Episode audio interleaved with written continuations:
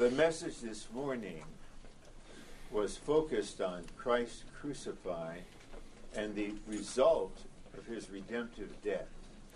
Сообщение сегодня утром было сосредоточено на распятом Христе и на результате Его смерти. Through the shedding of the Lord's blood, we have been redeemed, reconciled to God, and given access Благодаря тому, что Он пролил свою кровь, мы были искуплены, мы были примирены, и мы получили доступ к Богу славы.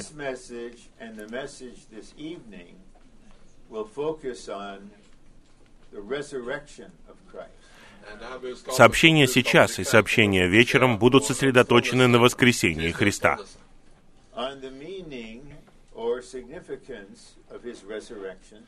на значении и сути Его воскресения, и на нашем переживании Христа в воскресении.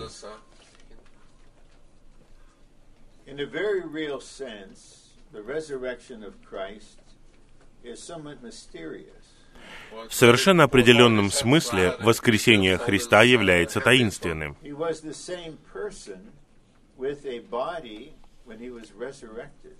Когда Он воскрес, Он был той же самой личностью, обладающей телом. Но Мария его не узнала. In Luke 24, he just appeared in the room. В 24 главе Евангелия от Луки Он просто появился в комнате,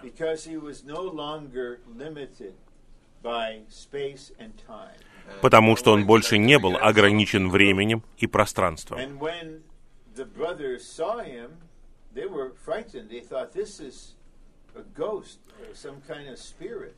И когда братья увидели его, они испугались. Они подумали, что это какой-то призрак.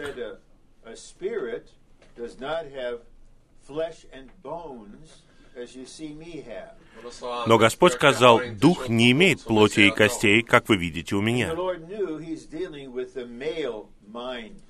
И Господь понимал, что Он имеет дело с мужским разумом. So he says, "You have any anything to eat? И Он спросил у них, «Есть у вас что-нибудь поесть? some evidence." Я хочу, чтобы у вас были доказательства». И ему подали кусок печеной рыбы. И он съел печеную рыбу. Пожалуйста, не спрашивайте меня, что с ней произошло.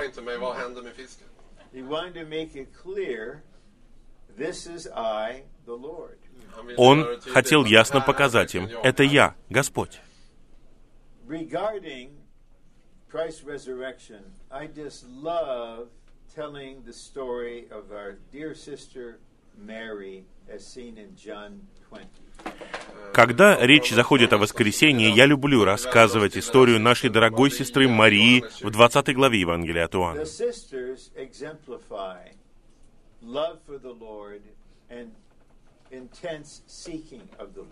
Сестры являются примером любви к Господу и отчаянного искания Господа. So they got up very early in the morning to go to the tomb to anoint the Lord.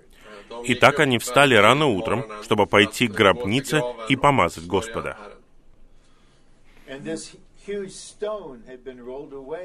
И огромный камень был откачан, и гробница была пустой. И они побежали к братьям и рассказали им об этом. И Петр и Иоанн побежали к могиле. Maybe Peter had flat feet because John ran faster than him. Возможно, у Петра было плоскостопие, потому что Иоанн прибежал быстрее. But John stopped at the entrance to the tomb. Но Иоанн остановился у входа в гробницу. А Петр, он просто заходит. So here are the two men examining the evidence. И вот два мужчины исследуют доказательства. Первое — камень откачан. Второе — пустая могила. Третье — пелены свернуты. Мы знаем, что характер Господа прекрасен. Он не просто отбросил их. И там также был платок на лицо. После того, как они проанализировали данные,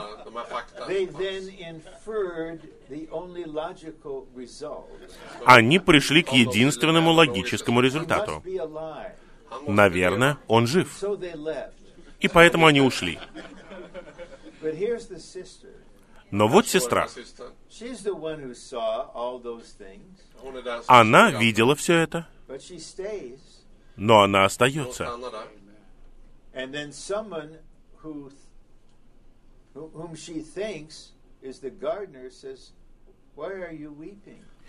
И потом вдруг кто-то, кого она считает садовником, вдруг говорит ей, что ты плачешь? Она говорит, унесли моего Господа. Я не знаю, где положили его.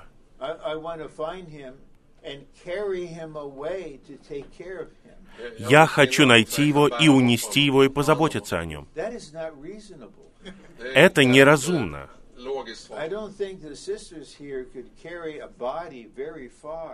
Я не думаю, что сестры могут далеко унести такое тело.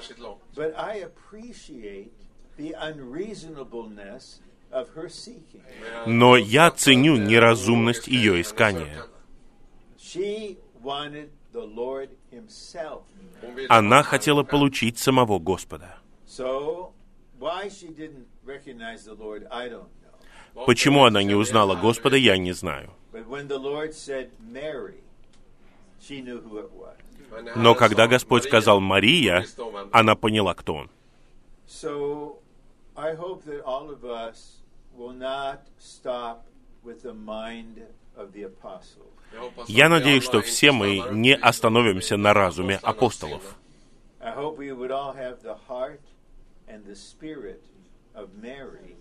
Я надеюсь, у всех у нас будет дух и сердце Марии,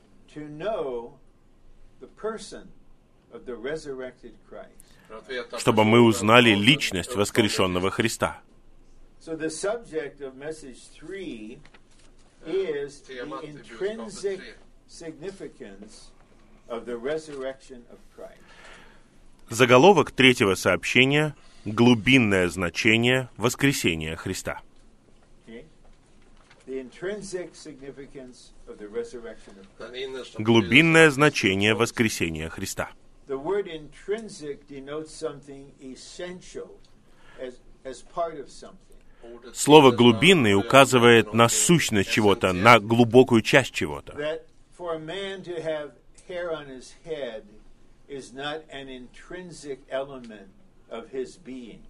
Когда у мужчины есть волосы на голове, это не указывает на глубинную часть его существа. В противном случае все лысые мужчины бы перестали бы быть людьми. Сущность нашего человечества намного глубже. So we know the facts of resurrection. Итак, мы знаем факты воскресения.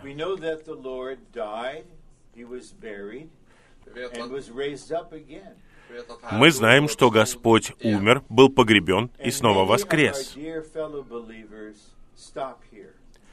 И многие драгоценные верующие на этом останавливаются. once a year, they remember this. И раз в год они вспоминают это. There's not that much preaching of Christ in resurrection except during so-called Easter, a pagan day. Очень немного проповедуется о воскресении Христа, кроме как на Пасху, в языческий праздник. Но в книге Деяний воскресение было главной темой.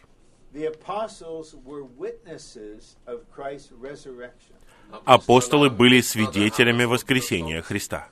He appeared to them over a period of 40 days. Он являлся им 40 He дней, и потом он вознесся.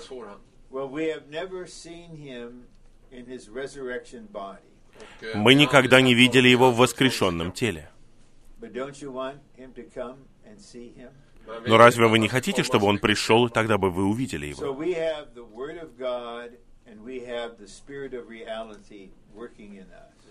Итак, у нас есть Слово Божье, и у нас есть Дух действительности, который работает в нас.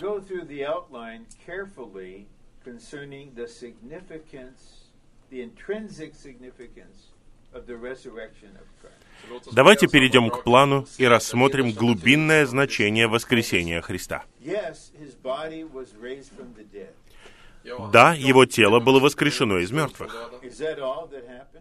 Но разве это единственное, что произошло?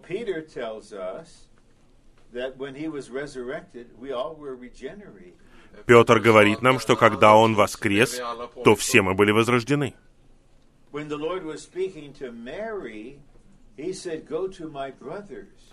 Когда Господь говорил с Марией, Он сказал, «Иди к моим братьям».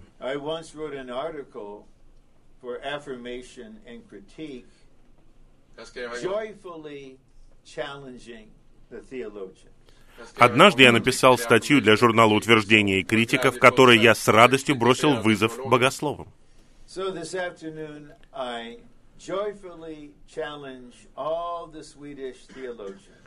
И сегодня я с радостью бросаю вызов всем шведским богословам.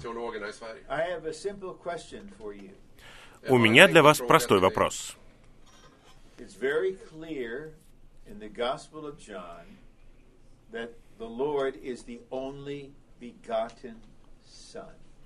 Совершенно ясно из Евангелия от Иоанна, что Господь Иисус — единородный Сын Божий.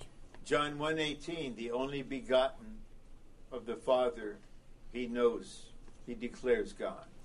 В Евангелии от Иоанна 1.18 говорится, что как единородный Он возвещает Отца. We all know 3:16, God gave his only begotten Son. Все мы знаем Евангелие от Иоанна 3.16. Бог отдал своего единородного Сына.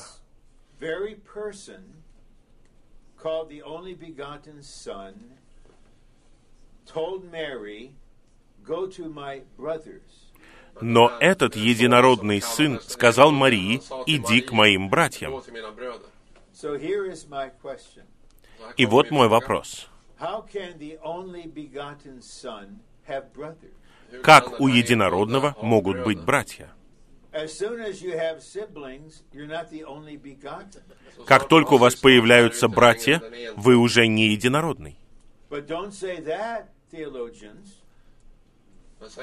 Но не говорите этого, богословы.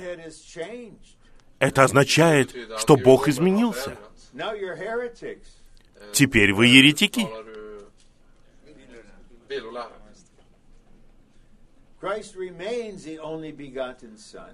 Христос остается единородным Сыном. Но теперь у него есть братья. And he mentions brothers on the day of his resurrection. И он упоминает братьев в день своего воскресения. Что это говорит нам?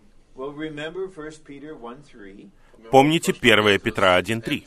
Remember Acts 13:33. Помните Деяние 13.33. Воскресение было рождением Христа в Его человечестве. И это было время нашего возрождения.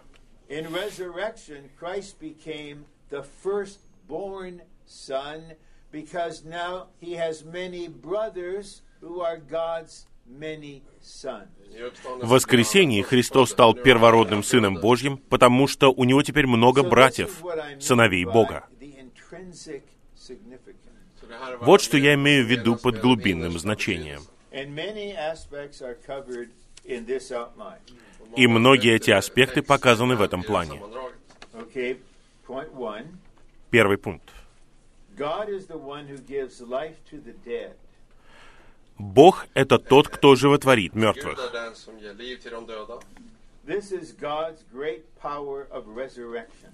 Это Божья великая сила воскресения.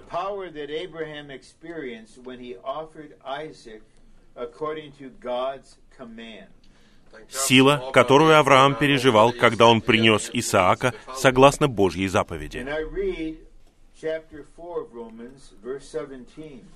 И я прочитаю главу 4 послания к римлянам, стих As 17.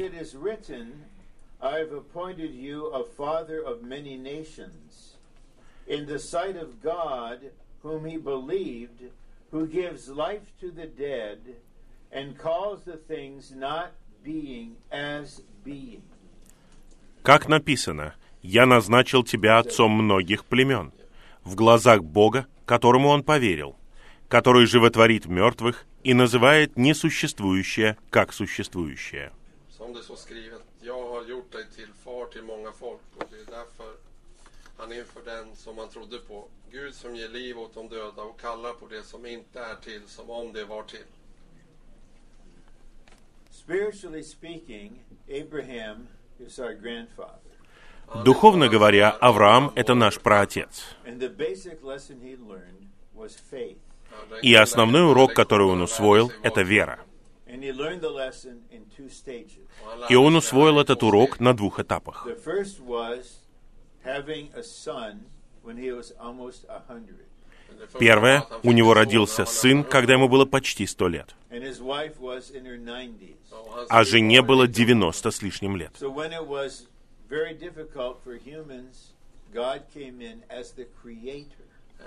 Когда людям это было практически невозможно, Бог пришел как Творец. Что-то не существовало, и Бог называет его как существующее. Is God the creator. Это Бог-творец. So then Isaac was born. И вот родился Исаак. Then at a certain point, God required Abraham to sacrifice Isaac. И в какой-то момент Бог требует, чтобы Авраам принес Исаака в жертву. Это было испытание для Авраама. Почему? Не только потому, что он может потерять своего сына,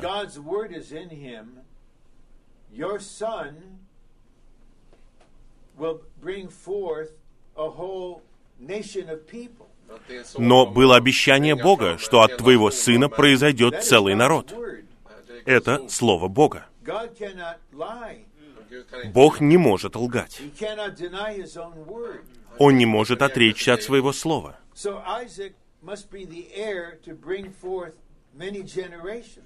Итак, Исаак — это наследник, который должен произвести много поколений. Но я должен слушаться Бога. Как я могу сказать, нет, Бог, я не буду этого делать, он же наследник. И он послушался.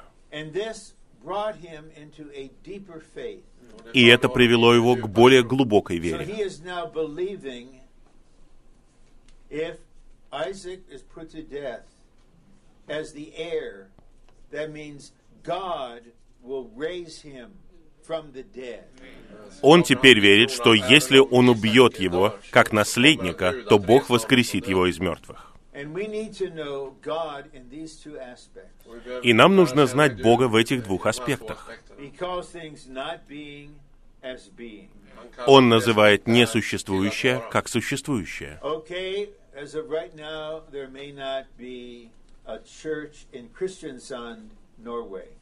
Сейчас, возможно, нет церкви в Христиансоне в Норвегии.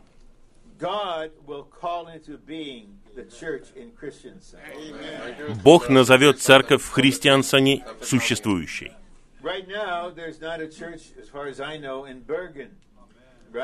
Сейчас, насколько я знаю, нет церкви в Бергене,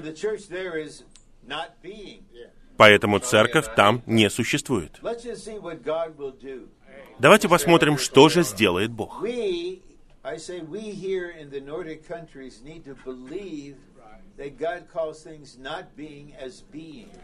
Я бы сказал, что мы, все, кто в скандинавских странах, должны верить, что Бог называет несуществующее как существующее. И мы также знаем, что Бог животворит мертвых.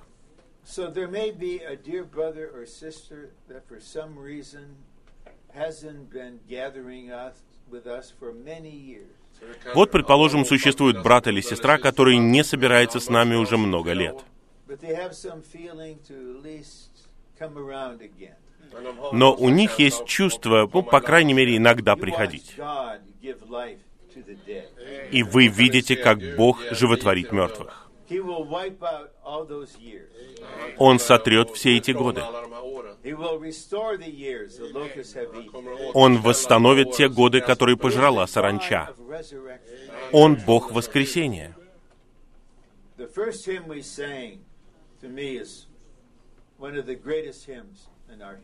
Eh, Первый гимн, который мы пели, для меня это величайший гимн в нашем сборнике гимнов. Жизнь, воскресение, смерти не сдержать.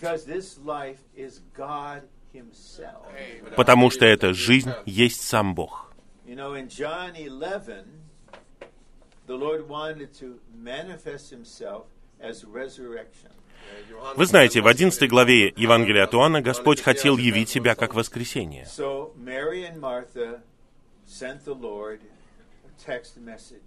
И Мария и Марфа послали Господу she had. Уверен, что Марфа была бы очень активной, будь у нее смартфон. И они обратились к его сердцу. Тот, кого ты любишь, заболел.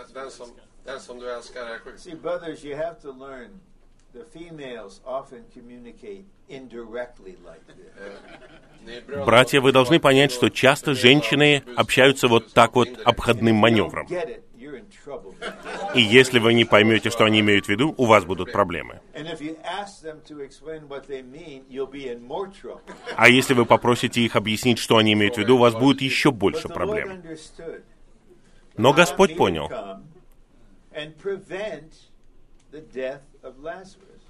но Он не пришел и не предотвратил смерть Лазаря. Он един с живым Богом, и поэтому Он не может этого сделать. Поэтому Он ждет, потому что Он знает, что Бог хочет сделать.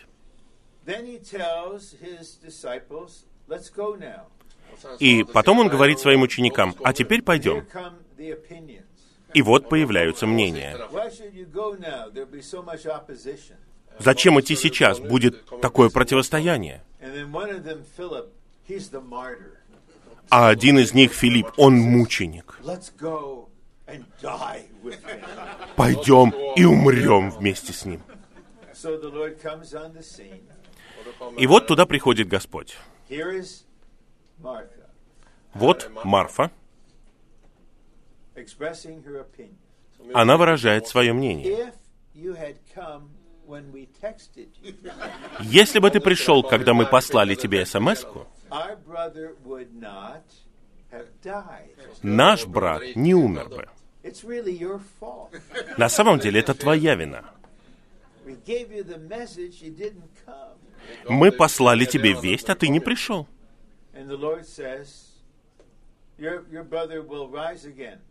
Господь говорит, твой брат воскреснет.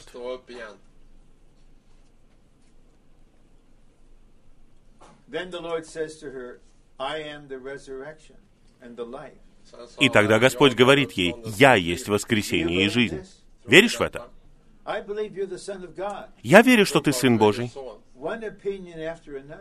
Одно мнение за другим. И вот она связывается с Марией, со своей сестрой, и говорит. Господь хочет, чтобы ты пришел. Господь не говорил, иди к Марии и позови ее. So opinionated people, they invent things that people said to them. Människor Итак, полные мнения люди изобретают то, что другие им говорят. Eh, И вот приходит Мария, и она выражает свое They go мнение. to the tomb. И они идут к могиле. Господь вот-вот воскресит Лазаря.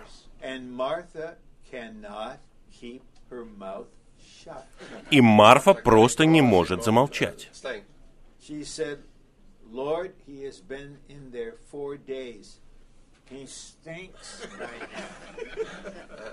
Господь, он уже там четыре дня, он уже дурно пахнет.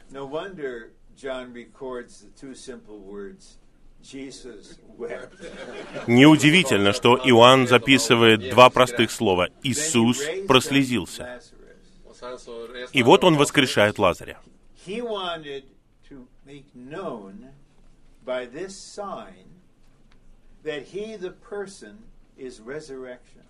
Он хотел при помощи этого знамения показать, что Он, как личность, есть воскресение.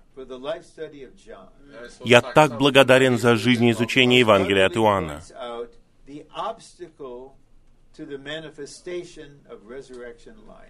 Points out the obstacle to the manifestation of resurrection life. Брат Ли показывает нам препятствия для проявления жизни воскресения, а это мнение.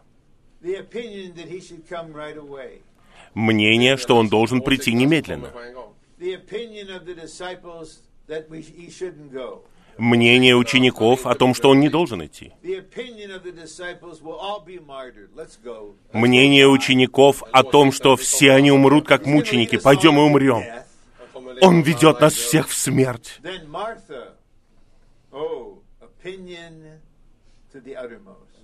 И Марфа – мнение в высшей степени.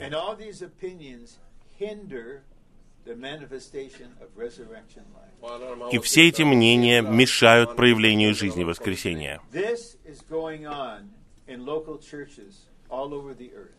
Это происходит в поместных церквях по всей земле. По всей земле. Есть ситуации полные смерти. Господь хочет проявить жизнь воскресения. И мнение драгоценных святых – это проблема.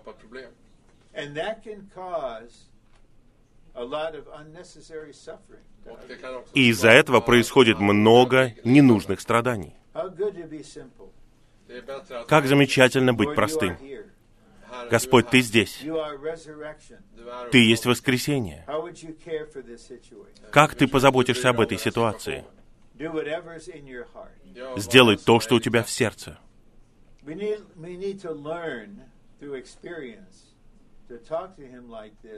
in the midst of the difficult situations in our human life. Нам нужно переживать Его, говорить с Ним именно так посреди наших трудных ситуаций в нашей "In all человеческой жизни. death, its power outpoured." В гимне говорится, что в любой смерти Он проявляет свою мощь. So Paul is now writing Romans absolutely one with the resurrected Christ. И вот Павел пишет послание к римлянам, будучи в абсолютном единстве с воскрешенным Христом.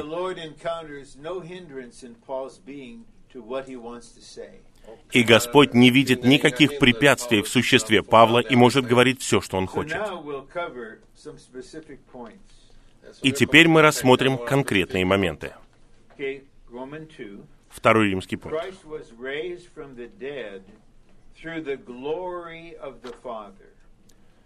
Христос воскрешен из мертвых благодаря славе Отца, то есть благодаря проявлению божественности. So Romans 6:4 says this. В послании к римлянам 6.4 говорится, when God manifested the glory of his divinity. Христос был воскрешен из мертвых, когда Бог проявил славу Его божественности. Никто не видел, как это произошло. Но произошло вот что. Как Бог, как мы увидим, Господь мог сам воскресить себя. Но как человек Он не мог этого сделать. So the God of glory appeared in the tomb, Бог славы появился в гробнице, и эта слава воскресила Его. So to refer to message two, when we are in the realm of glory, fellowshipping with the God of glory,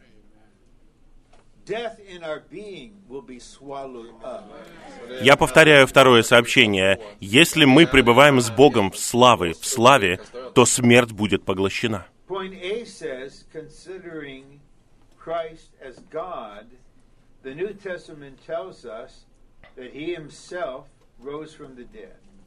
Пункт А. Рассматривая Христа как Бога, Новый Завет говорит, что Он сам воскрес из мертвых. Regarding him as man, the New Testament says that God raised him from the dead. Относительно него как человека, Новый Завет говорит, что Бог воскресил его из мертвых.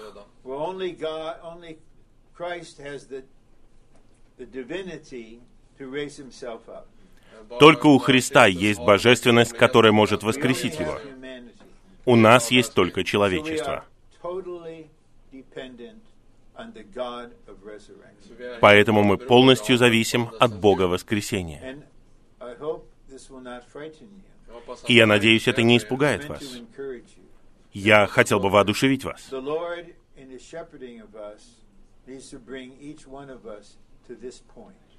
Господь в своем пасторстве должен привести каждого из нас к такому моменту,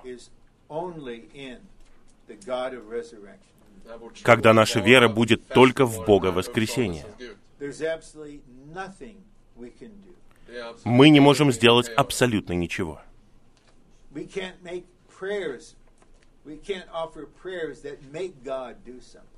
Мы даже не можем вознести молитвы, которые побудят Бога что-то сделать.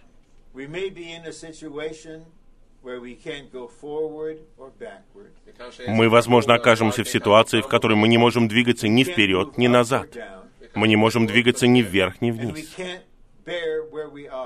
И мы не можем вынести то, где мы are. И не важно, какие мы умные. Не важно, насколько в кавычках мы духовные.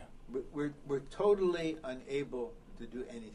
Мы абсолютно не можем ничего поделать. Paul experienced this in 2 Corinthians 1. Павел переживал это в первой главе второго послания к Коринфянам. Он говорит, мы оказались под невероятным давлением. Мы отчаялись даже выжить.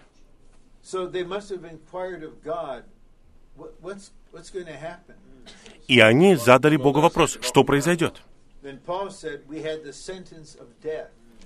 И Павел говорит, мы слышали смертный приговор.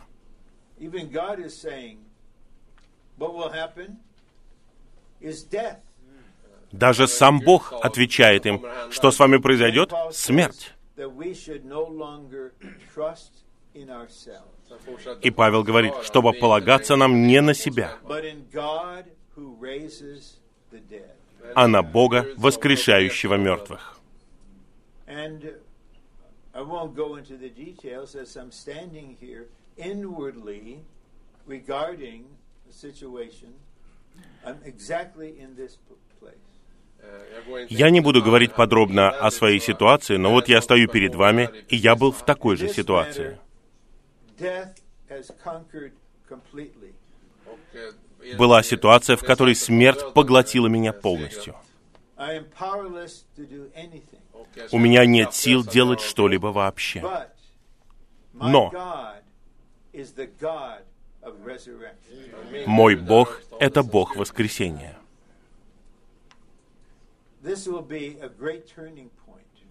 Это будет большим поворотом.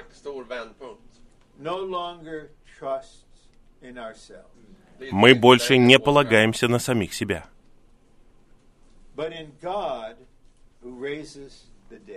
мы полагаемся на Бога, воскрешающего мертвых. А теперь мы переходим к третьему пункту. and we quote chapter 10, verse 7. И мы цитируем 10 главу, стих 7. Who will, who will descend into the abyss? We'll define that. The abyss. Или «Кто сойдет в бездну?» Мы дадим определение, что это за бездна. То есть, чтобы привести Христа наверх из мертвых. So who can go down to the depths of Hades and cause Christ to be resurrected? Итак, кто может спуститься в бездну и сделать так, чтобы Христос воскрес? Бездна — это последнее место, в которое бы вы захотели попасть. Я прочитаю подпункты. Always refers to the region of death and of Satan's power of darkness. Согласно библейскому использованию, слово «бездна» всегда указывает на область смерти и сатанинской силы тьмы. 18, the Lord was encountering a demon possessed. Luke 8, the Lord was encountering a demon possessed person. I Lukas В восьмой 8 главе Евангелия от Луки Господь столкнулся с содержимым бесами человеком. И эти бесы говорили.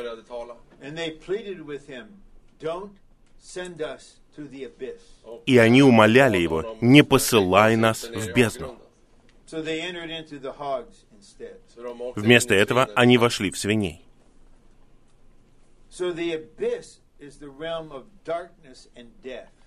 Итак, бездна это область тьмы и смерти. Но после того, как Христос умер, Он отправился в ад. Он был в раю вместе с разбойником на кресте. И тогда он сошел в глубины бездны.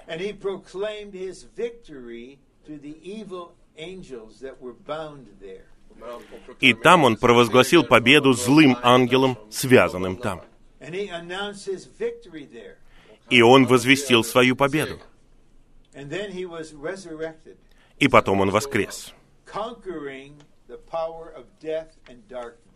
Он победил силу смерти и тьмы. Now I'm going to share something personal that happened close to 30, maybe 28 years ago. А теперь я хотел бы поделиться личным переживанием, которое произошло примерно I've never had 28-30 the лет назад. До этого у меня не было свободы делиться этим.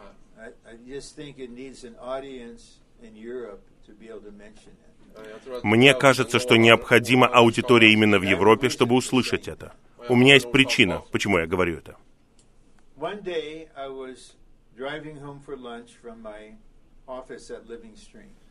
Однажды я ехал на обед в машине домой из офиса в живом потоке. И у меня произошло краткое общение с Господом. Samtal med Gud. And I was in a state of deep discouragement. Och jag И я находился eh, в очень сильном разочаровании. And for some reason I said to him, Lord, my soul is an abyss. jag sa И по какой-то причине я сказал ему, «Господь, моя душа — это бездна. Deep abyss in the depths of my being. det finns В глубинах моего существа есть глубокая бездна». И как только я сказал это, Господь тут же напомнил мне эти стихи. И он сказал, «Я уже ходил туда. Я победил там. И теперь я в воскресении.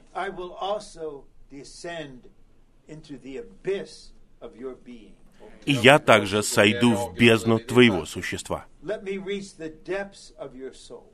Позволь мне достичь глубин твоей души. И я покончу со всем там. Вот так все закончилось. Я был возвышен.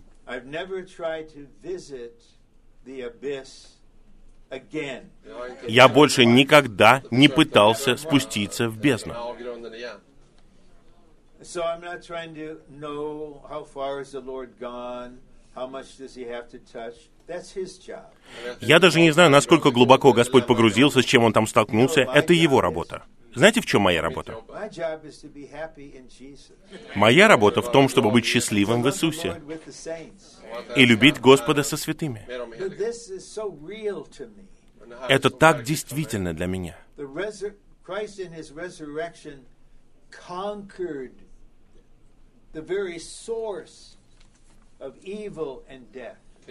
Христос в воскресении uppståndelse покорил besegrade сам källan источник зла и In смерти. point B, Пункт Б. in Romans 10:7, the word abyss points to the place where Christ visited after his death and before his resurrection, which place, according to Acts 2:24 and 27, is Hades. В Римлянам 10.7 слово «бездна» обозначает то место, которое Христос посетил после своей смерти и перед своим воскресением. Согласно Деяниям 2 главе стихам 24 и 27, это место ад.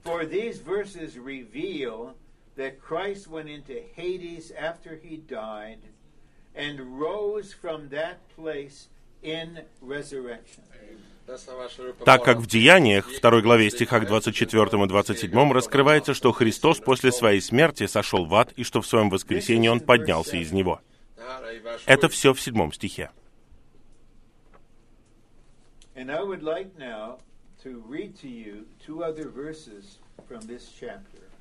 И я хотел бы вам сейчас прочитать еще два стиха из этой главы. Verse 9. Стих 9. With your mouth Jesus as Lord, Что если ты исповедуешь своими устами Иисуса Господом,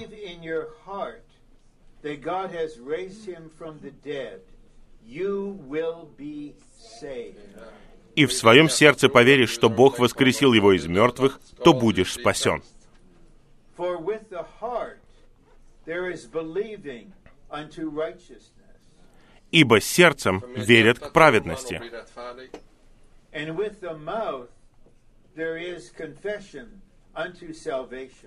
а устами исповедуют к спасению.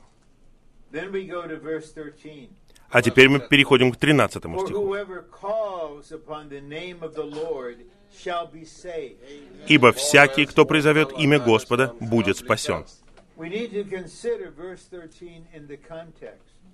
Нам необходимо рассмотреть стих 13 в контексте.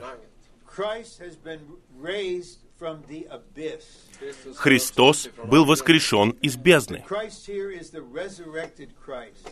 Христос здесь — это воскрешенный Христос.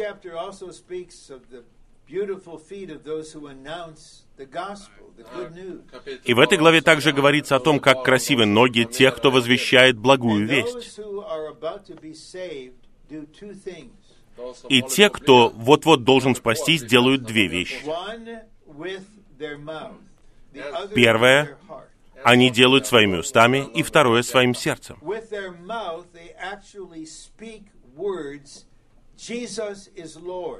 Своими устами они говорят слова «Иисус есть Господь».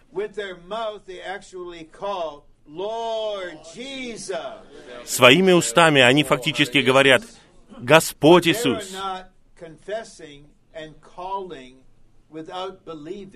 Но они исповедуют и призывают не без веры.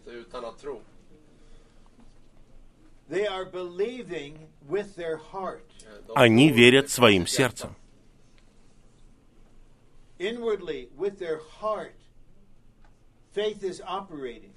Внутренне, в их сердце, действует вера. И Павел не говорит, что мы верим, что Христос умер. Для этого не требуется вера. Все умирают.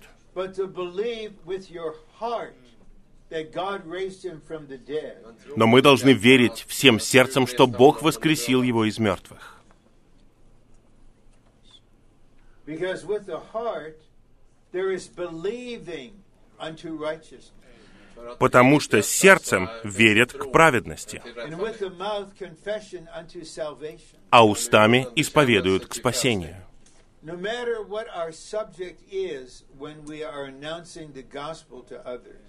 Какой бы ни была тема нашего благовестия, когда мы благовествуем другим,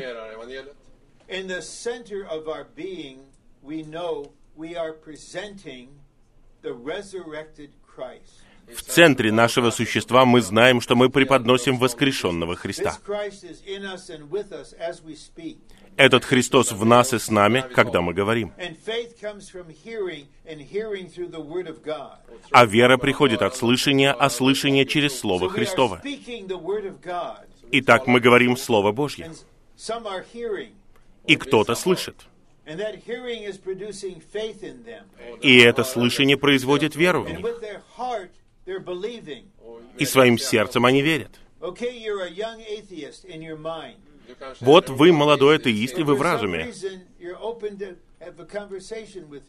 Но по какой-то причине вы готовы общаться со мной. Eh. И я обращаюсь не к вашему разуму.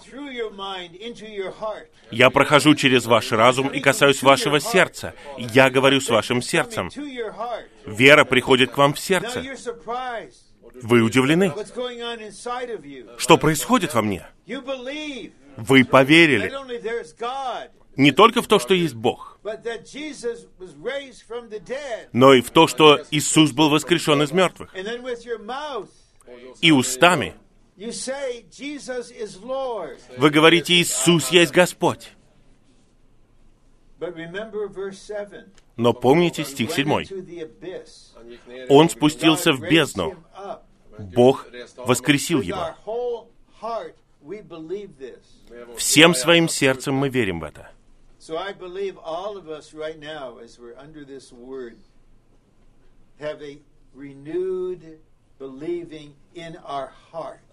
Я верю, что по мере того, как мы слышим это слово, у нас появляется обновленная вера в сердце. Бог воскресил Иисуса из мертвых. And now with my mouth, I will confess И своими устами я исповедую, что воскрешенный Иисус есть Господь. Я надеюсь, теперь вы не поймете меня неправильно. but we should not use Romans 10:13 in a shallow way. Borde Мы не должны использовать Римлянам 10, 10.13 поверхностным образом. Просто скажи «О Господь Иисус». "Oh Lord Jesus." Они говорят «О Господь Иисус». О, Он спасен. Тогда мы не верны контексту. Необходимо уверование в сердце при помощи веры, которую Бог дает им через нас.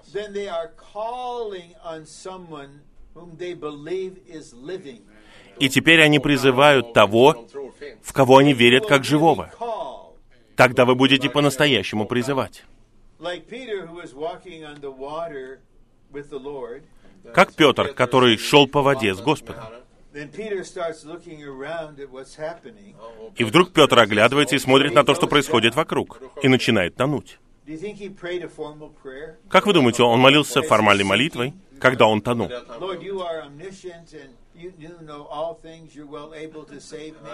«О Господь, Ты всеведущий, Ты знаешь все, и Ты можешь спасти меня». И вот вода у него уже в рот заливается. Неужели вы думаете, что Господь не знает, что Он всеведущий и может спасти? Петр кричит, «Спаси меня! Спаси меня!» So the calling should be supported by the believing. Итак, призывание должно сопровождаться верой в нашем сердце.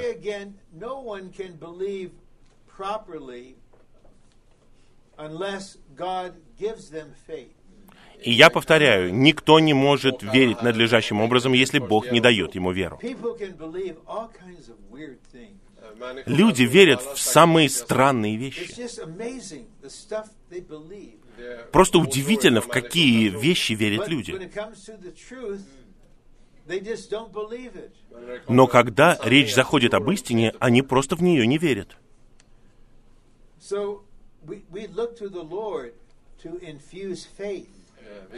Мы взираем на Господа и просим Его перелить веру. И мы молимся перед тем, как идти Lord, общаться с людьми. Господь, приведи нас к открытому человеку. И когда мы говорим, переливай в него веру, сияй в него, сделай так, чтобы он поверил своим сердцем. Идем вперед. Четвертый пункт.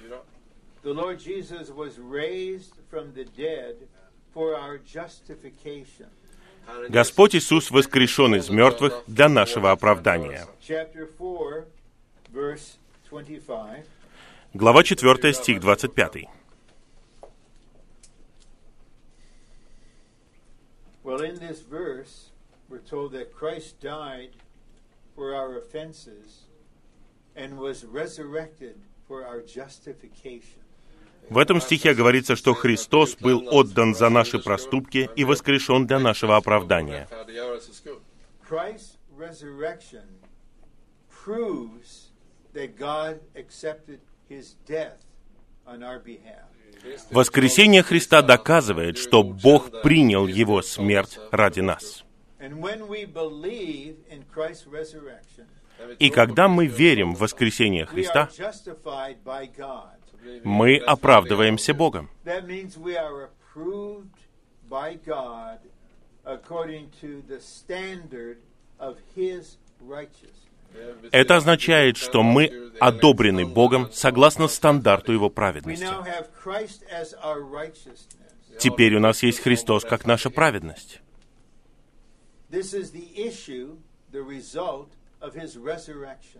Это итог, результат Его воскресения. Он воскрешен для нашего оправдания. I died for you. Your sins have been forgiven. You are justified by faith in me. Be at peace. И сейчас Он у престола Бога как свидетельство того, что я умер за тебя, твои грехи прощены, и теперь просто верь в меня и имей мир.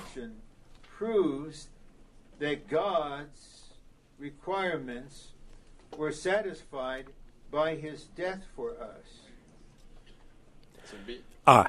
Воскресение Христа доказывает, что требования Бога были удовлетворены Его смертью за нас.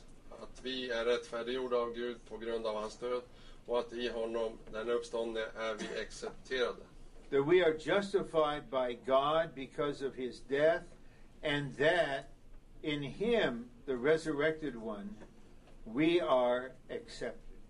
Что мы оправданы Богом благодаря Его смерти, и что в Нем, воскрешенном, мы приняты. As the resurrected one, he is in us to live for us a life that can be justified by God and is always acceptable to God. Б. Будучи воскрешенным, Он находится в нас, чтобы жить за нас жизнью, которая может быть оправдана Богом и всегда приемлема для Бога. The impression I have about the drivers of cars in Sweden У меня очень положительное впечатление о водителях машин в Швеции. Из всех стран, которые я когда-либо посещал, здесь по-настоящему человечные водители. Они уважительно относятся к другим. И более или менее они вместе помогают друг другу. Это очень странно. Я живу рядом с Лос-Анджелесом.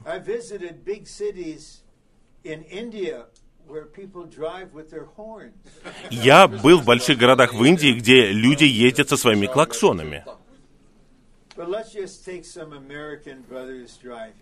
Но давайте посмотрим на то, как водят машины американские And, uh, братья-водители. gently ask the question, И я мягко задам вопрос. Бог одобряет то, как вы водите машину? Ну, наверное, нет.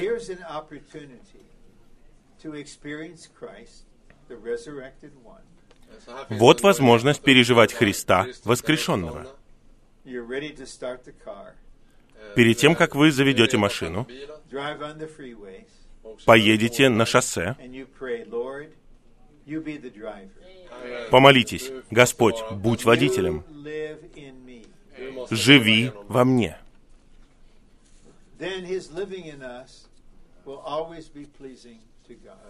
И тогда Его житие в нас всегда будет угодно Богу.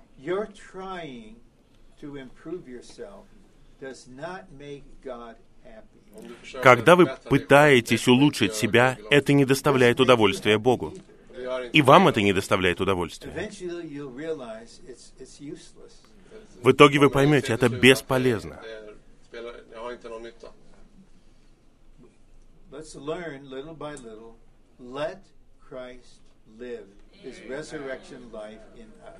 Давайте понемногу учиться тому, чтобы позволять Христу жить в своей жизни воскресения в нас. Now, point four Christ died and lived again that he might be Lord both of the dead and of the living. Пятый пункт. Христос умер и ожил, чтобы быть Господом и мертвых, и живых.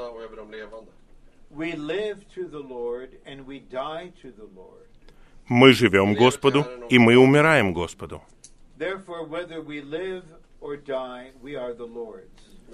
Поэтому живем ли, умираем ли, мы Господни. Romans 14. Вот мы переходим в 14 главу послания к римлянам.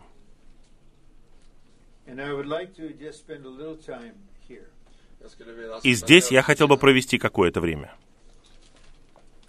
So in verse 7, В стихе 7. Vers 7. for none of us lives to himself, and none dies to himself. «Ибо никто из нас не живет самому себе, и никто не умирает самому себе. Ибо живем ли мы, Господу живем. Умираем ли, Господу умираем. Поэтому живем ли, умираем ли, мы Господни. Ибо для того Христос умер и ожил, чтобы быть Господом и мертвых, и живых.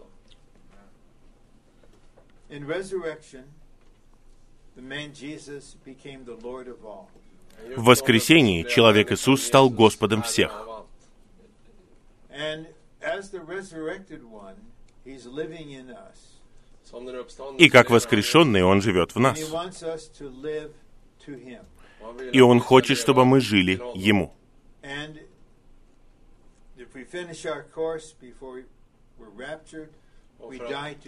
Если мы закончим свой бег до того, как будем восхищены, тогда мы умрем Ему.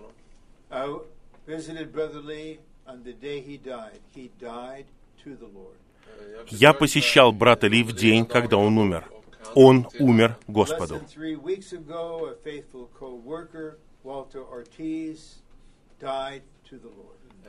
Менее трех недель назад верный соработник Уолтер Артис умер Господу. И те, кто был с ним, были в сфере воскресения. Если мы знаем воскрешенного Христа как Господа живых и мертвых, мы естественным образом будем жить Ему и умирать Ему.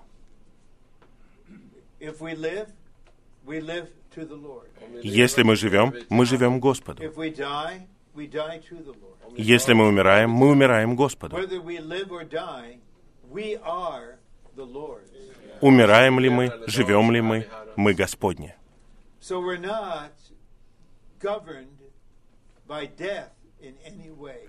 Поэтому нами ни в коем случае не управляет смерть. To live to the Lord is different from living for the Lord. Жить Господу — это не то же самое, что жить для Господа.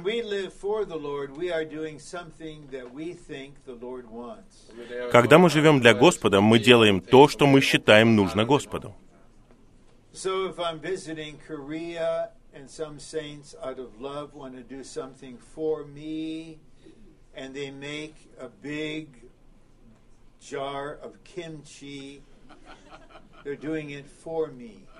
Если я приеду в Корею, и какие-то святые захотят сделать что-то для меня, они приготовят мне большую банку кимчи. Они делают это для меня. У них есть желание приготовить кимчи и заставить меня съесть это кимчи. Но есть проблема. Я не люблю кимчи.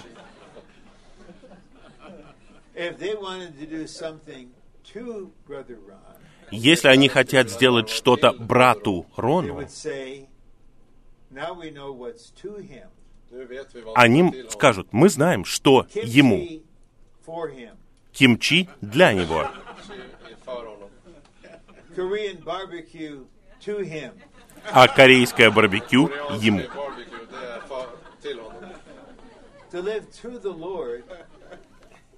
Att leva till Herren. Жить Господу значит, что Он управляет нашей жизнью. Он задает направление. В определенном смысле даже не важно, в чем это направление. Оно Господу.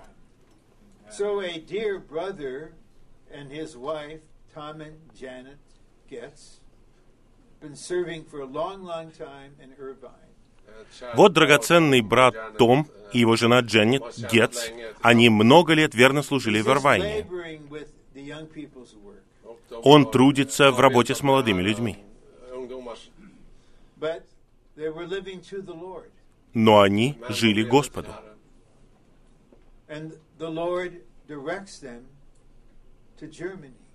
И Господь направляет их в Германию. Они не молодые люди. Люди в этом возрасте в США уходят на пенсию.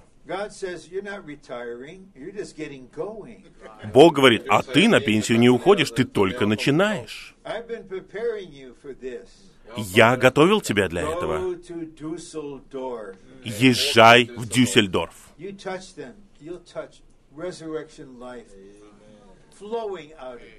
Как только вы касаетесь их, вы касаетесь в них текущей жизни воскресения. Шестой пункт. Christ was designated the Son of God out of the resurrection of the dead. And his resurrection was his birth as God's firstborn Son.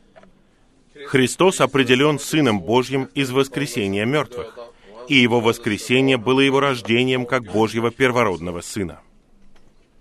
Point A before the incarnation, Christ already was the Son of God, the only begotten Son. А. До своего воплощения Христос уже был Сыном. Божьим, единородным Сыном.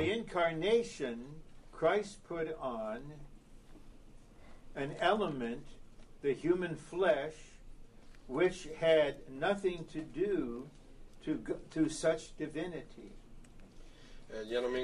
Б. В результате воплощения Христос облегся в элемент, человеческую плоть, которая не имела ничего общего с божественностью.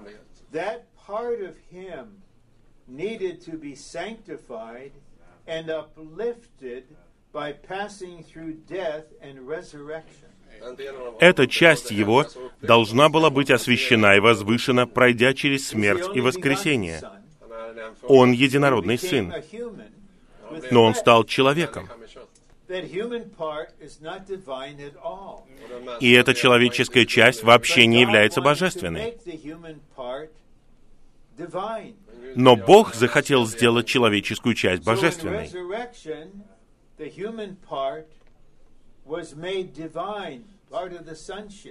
Поэтому в воскресении человеческая часть была сделана божественной. His human nature was sanctified and transformed. Hence, by resurrection, he was designated the Son of God with his humanity. В. В результате воскресения его человеческая природа была освящена и преобразована. Следовательно, в результате воскресения он был определен Сыном Божьим с его человечеством. And now, as the Son of God, he possesses humanity as well as divinity. И сейчас, будучи Сыном Божьим, он обладает человечеством, а также божественностью. So this is God, the Son of Man. This is man, Christ as the Son of Man, becoming divine in his humanity. Это человек, Сын человеческий, который стал божественным в своем человечестве. D. By incarnation, Г. В результате воплощения Христос принес Бога в человека. В результате воскресения он принес человека в Бога.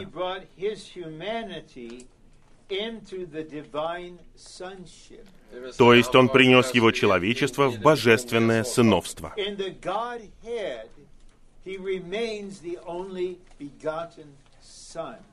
В божестве он остается единородным сыном.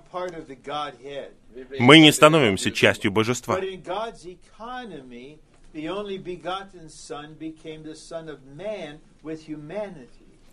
Но в Божьем домостроительстве единородный Сын Божий стал первородным Сыном в своем человечестве. В воскресенье это человечество было сделано божественным.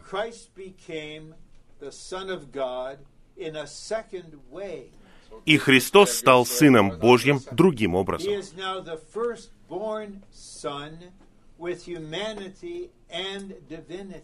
Сейчас Он первородный Сын, обладающий божественностью и человечеством. Поэтому мы поклоняемся Ему как Бога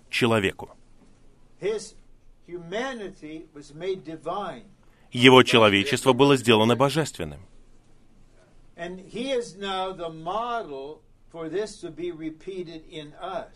И Он теперь образец, который нужен для того, чтобы повторить это все в нас. Мы имеем жизнь и природу Бога. Мы никогда не будем участвовать в божестве.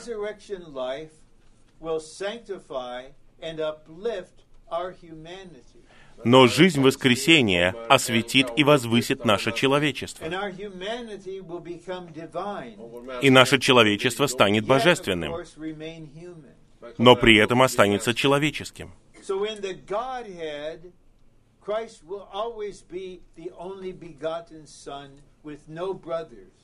Поэтому в божестве Христос всегда будет единородным сыном, не имеющим братьев.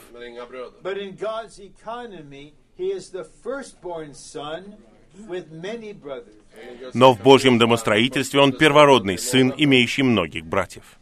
And there is an important verse in Hebrews 2 regarding this. Det finns en И есть важный стих во второй главе послания к евреям, говорящий об этом. So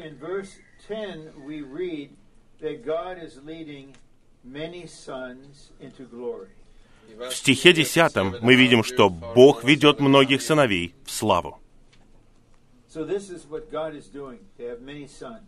Вот что Бог делает. Он ведет многих сыновей. Then verse 11, Vers И 11. стих 11. it's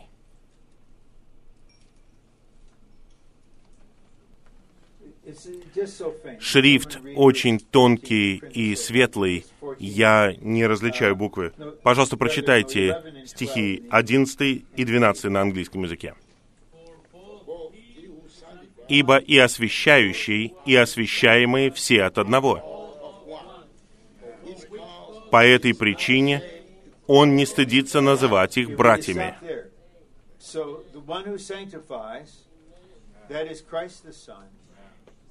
Итак, тот, кто освящает, это Христос Сын, а мы освящаемые. Мы все от одного источника, то есть Бога Отца. Поскольку у нас один источник, мы все братья. И эти братья — это многие сыновья Бога. Итак, что-то происходит с нашим человечеством,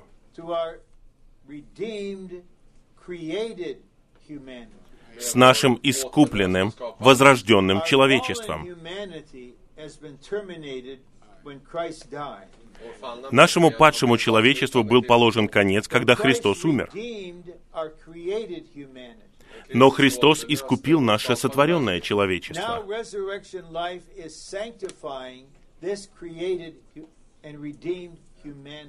Теперь жизнь воскресения освещает это сотворенное искупленное человечество. Поэтому, когда мы все будем вместе, как Новый Иерусалим, мы все будем точно такими же, как первородный сын. Но у него будет первенство, и он будет объектом поклонения, потому что он есть Бог в божестве. Мы Бог только по жизни, природе и выражению.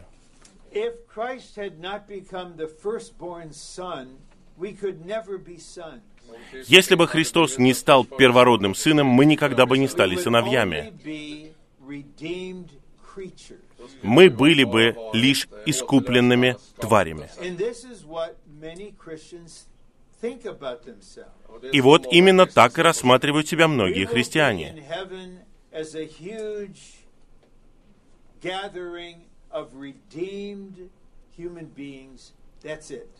Мы на небе будем лишь группой искупленных людей. When they hear us say, no, we will be divine sons, they say heresy. Когда они слышат, как мы говорим, что мы будем божественными сыновьями, они заявляют, это ересь. Но вы при этом нападаете на истину. Если вы нападаете на меня, я ничего не буду отвечать. Но вы нападаете на истину. Вы называете это ересью. А я называю это вашим невежеством. Почитайте эти стихи. Он не стесняется называть нас братьями. Мы из одного источника.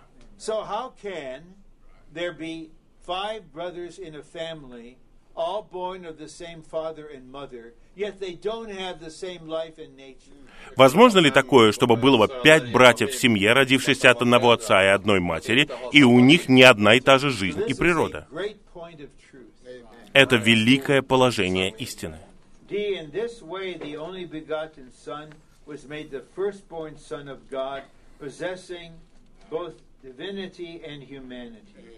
Д. Таким образом, единородный Сын был сделан первородным Сыном Божьим, обладающим и божественностью, и человечеством. God is making such a Christ, the firstborn Son, as the producer, and us as the prototype, right? Gud, The han- model. To produce his many sons. Бог использует такого Христа, первородного Сына, как производителя и как опытный образец, прототип для произведения его многих сыновей. Он опытный образец. This Вот что происходит. Этот опытный образец, прототип сейчас есть животворящий дух. И животворящий дух находится в нашем духе.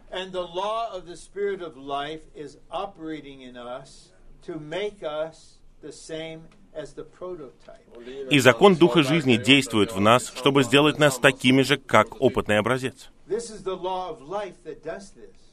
И это делает закон жизни. Eh, Обратите внимание, с чего мы все начали, как оплодотворенная клетка. Но закон жизни действует. Мы стали младенцами в чреве матери, мы родились, и вот мы полностью взрослые. Неужели вы думаете, что между вами и Господом будет нечто меньшее? Опытный образец — это закон жизни в вашем духе. Просто любите его, переживайте его, наслаждайтесь им, открывайтесь для него. Будьте как Мария, ищите его. И каждый день он будет увеличиваться в вас. Some will some serving ones will be cooperating with the Lord like Paul. И кто-то будет взаимодействовать с Господом, как Павел. Paulus. Galatians 4:19. Послание Галатам He said, I 4.19. travail in birth again Он говорит, «Я снова мучаюсь родами, until Christ is formed in you. пока не образуется в вас I brought Христос. the gospel to you. Я принес вам I благовестие. helped you get saved. Я помог вам спастись. Вы родились от Бога. Я мучился родами, когда делал это. А теперь я хотел бы, чтобы Христос образовался в вас. И Господь будет воздвигать служителей, братьев и сестер, которые едины с Господом в желании Его сердца.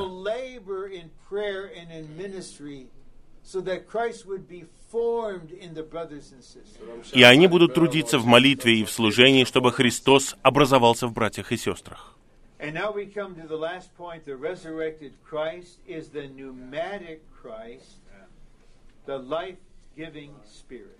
А теперь мы подходим к последнему пункту. В воскресении Христос является пневматическим Христом, животворящим Духом. Воскресение Христа было Его преображением в животворящего Духа с целью войти в верующих.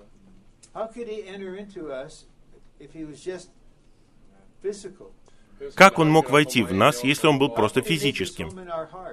Как Он может устраивать себе дом в нашем сердце? Он вошел в нас как Дух. Однажды я получил письмо от одного студента, изучавшего богословие. И он задал мне искренний вопрос.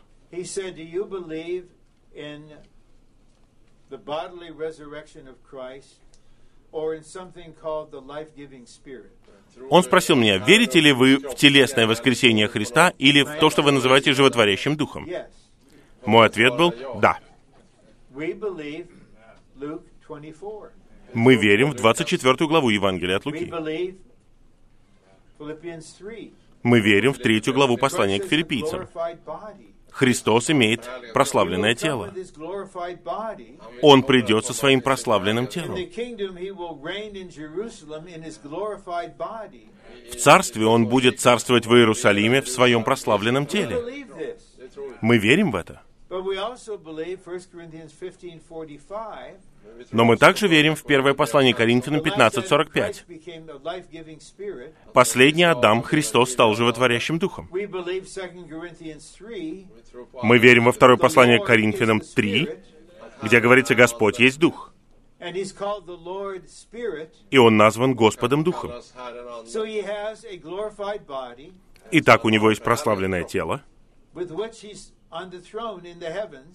которое находится на престоле на небе, и Он также животворящий Дух внутри нас. Наш Христос и здесь, и там, и там, и здесь.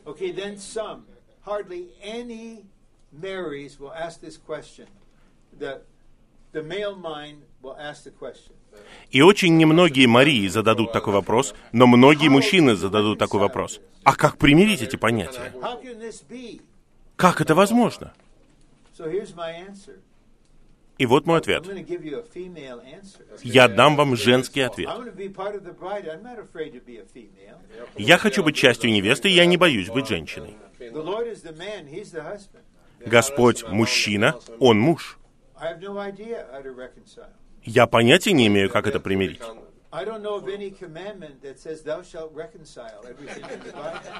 Я не знаю ни одной заповеди, в которой говорилось бы, ты должен примирить все в Библии. When it comes to the Lord,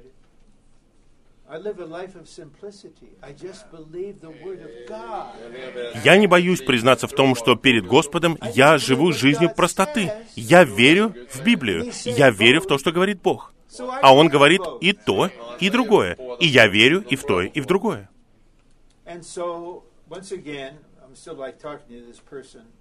I'll just present you the truth, proclaiming it. И вот иногда, я продолжаю разговор с этим человеком, я просто провозглашаю истину. Но спорить бесполезно. Но помните вот что. Придет день. Очень длинный день.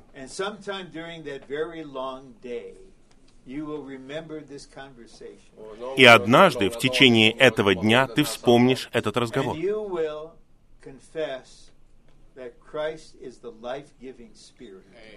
И ты исповедуешь, что Христос — это животворящий Дух. Что это за длинный день?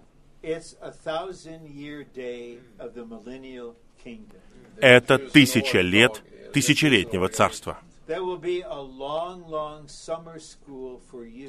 Это будет очень длинная летняя школа для тебя, но не для нас.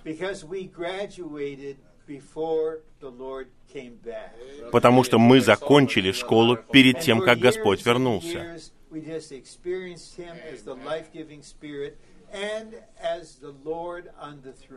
И многие годы мы переживали Его как животворящего Духа и как Господа на престоле. Хочешь стихи? Пожалуйста, вот стихи.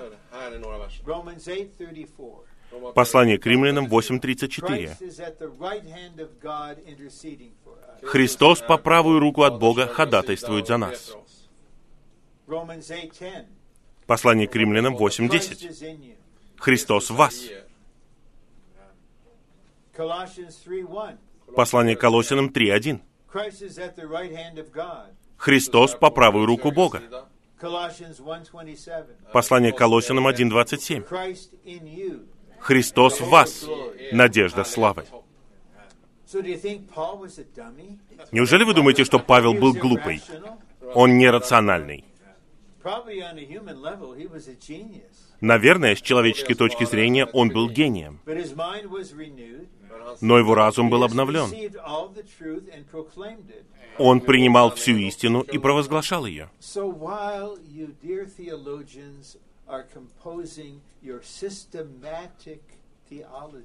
И вот в то время, как вы, драгоценные богословы, создаете систематическое богословие,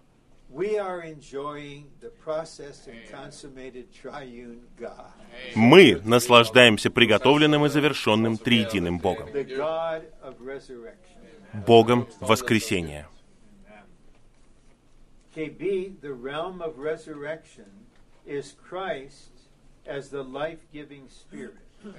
Б. Действительность воскресения — это Христос как животворящий Дух.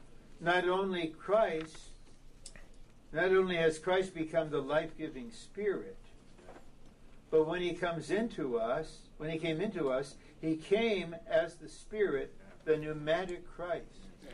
Христос не только стал животворящим Духом, но когда Он входит в нас, Он приходит как Дух, пневматический Христос. Это произошло в день Его воскресения.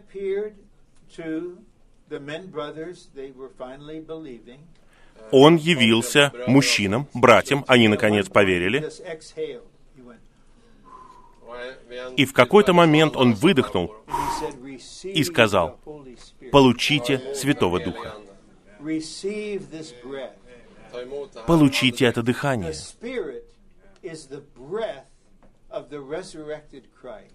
Дух — это дыхание воскрешенного Христа. Поэтому нам нужно больше глубокого дыхания. Вдыхать святое дыхание. Вдыхать дыхание воскрешенного Христа. Господь Иисус! О, Господь Иисус! Мы принимаем Его? Хорошо.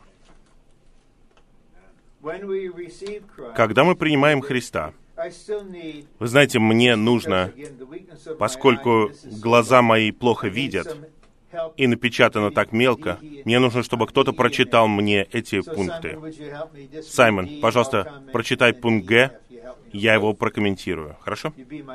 Ты будешь моими глазами. Christ today, we receive not only the redeeming Christ, but also the life-giving Christ.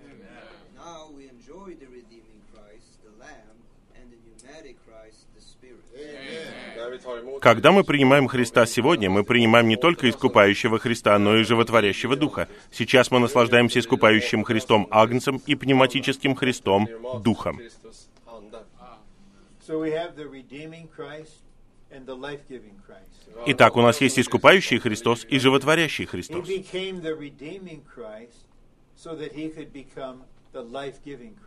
Он стал искупающим Христом, чтобы стать животворящим Христом. И Он постоянно хочет делать только одно. Он хочет давать вам себя как жизнь. Пожалуйста, пункт Д. We know and experience Christ as the pneumatic Christ. We will, we will be brought into resurrection and live in resurrection. Если мы будем знать и переживать Христа как пневматического Христа, мы будем приведены в воскресение и будем жить в воскресении. Мы хотим знать и переживать пневматического Христа. И тогда мы будем приведены в сферу воскресения. И мы будем жить в сфере воскресения. Это церковная жизнь.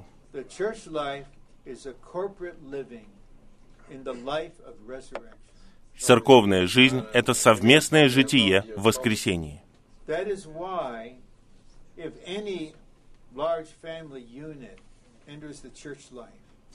Именно поэтому, когда большая семья приходит в церковную жизнь, они должны усвоить важный урок.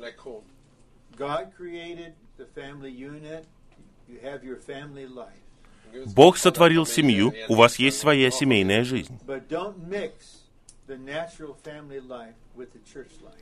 Но не путайте природную семейную жизнь с церковной жизнью.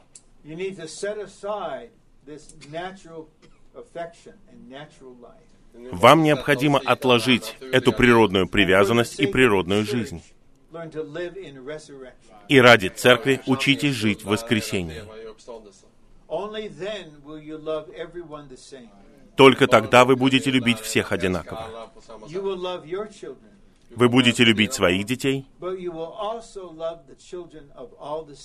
но вы также будете любить детей всех святых. Вы будете любить своих земных братьев и сестер. Но в воскресенье теперь вы будете любить всех братьев и сестер. Это очень важный вопрос.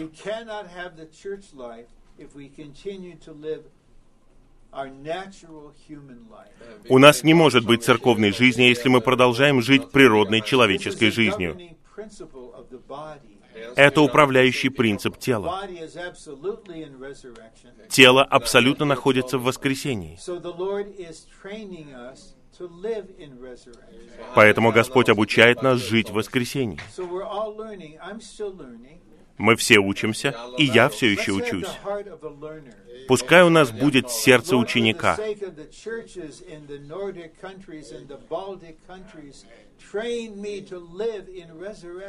Господь, ради церквей в скандинавских странах, в странах Балтии, учи меня жить в воскресении. Marry Christ is the indwelling Christ.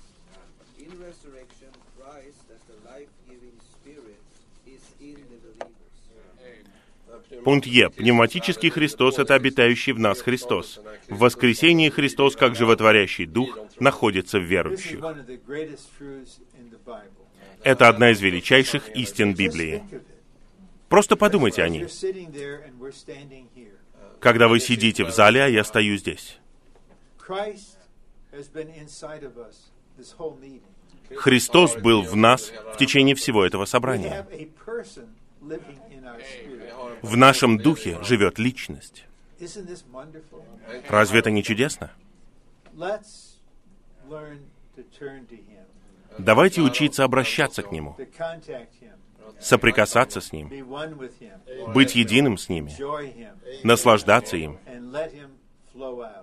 и позволять Ему проистекать. now you have about 15 minutes to go to the microphone and flow out. А теперь у нас осталось где-то 15 минут, вы можете выходить к микрофону и проистекать. Просто откликайтесь на движение Христа как Духа внутри вас и поделитесь где-то минуту.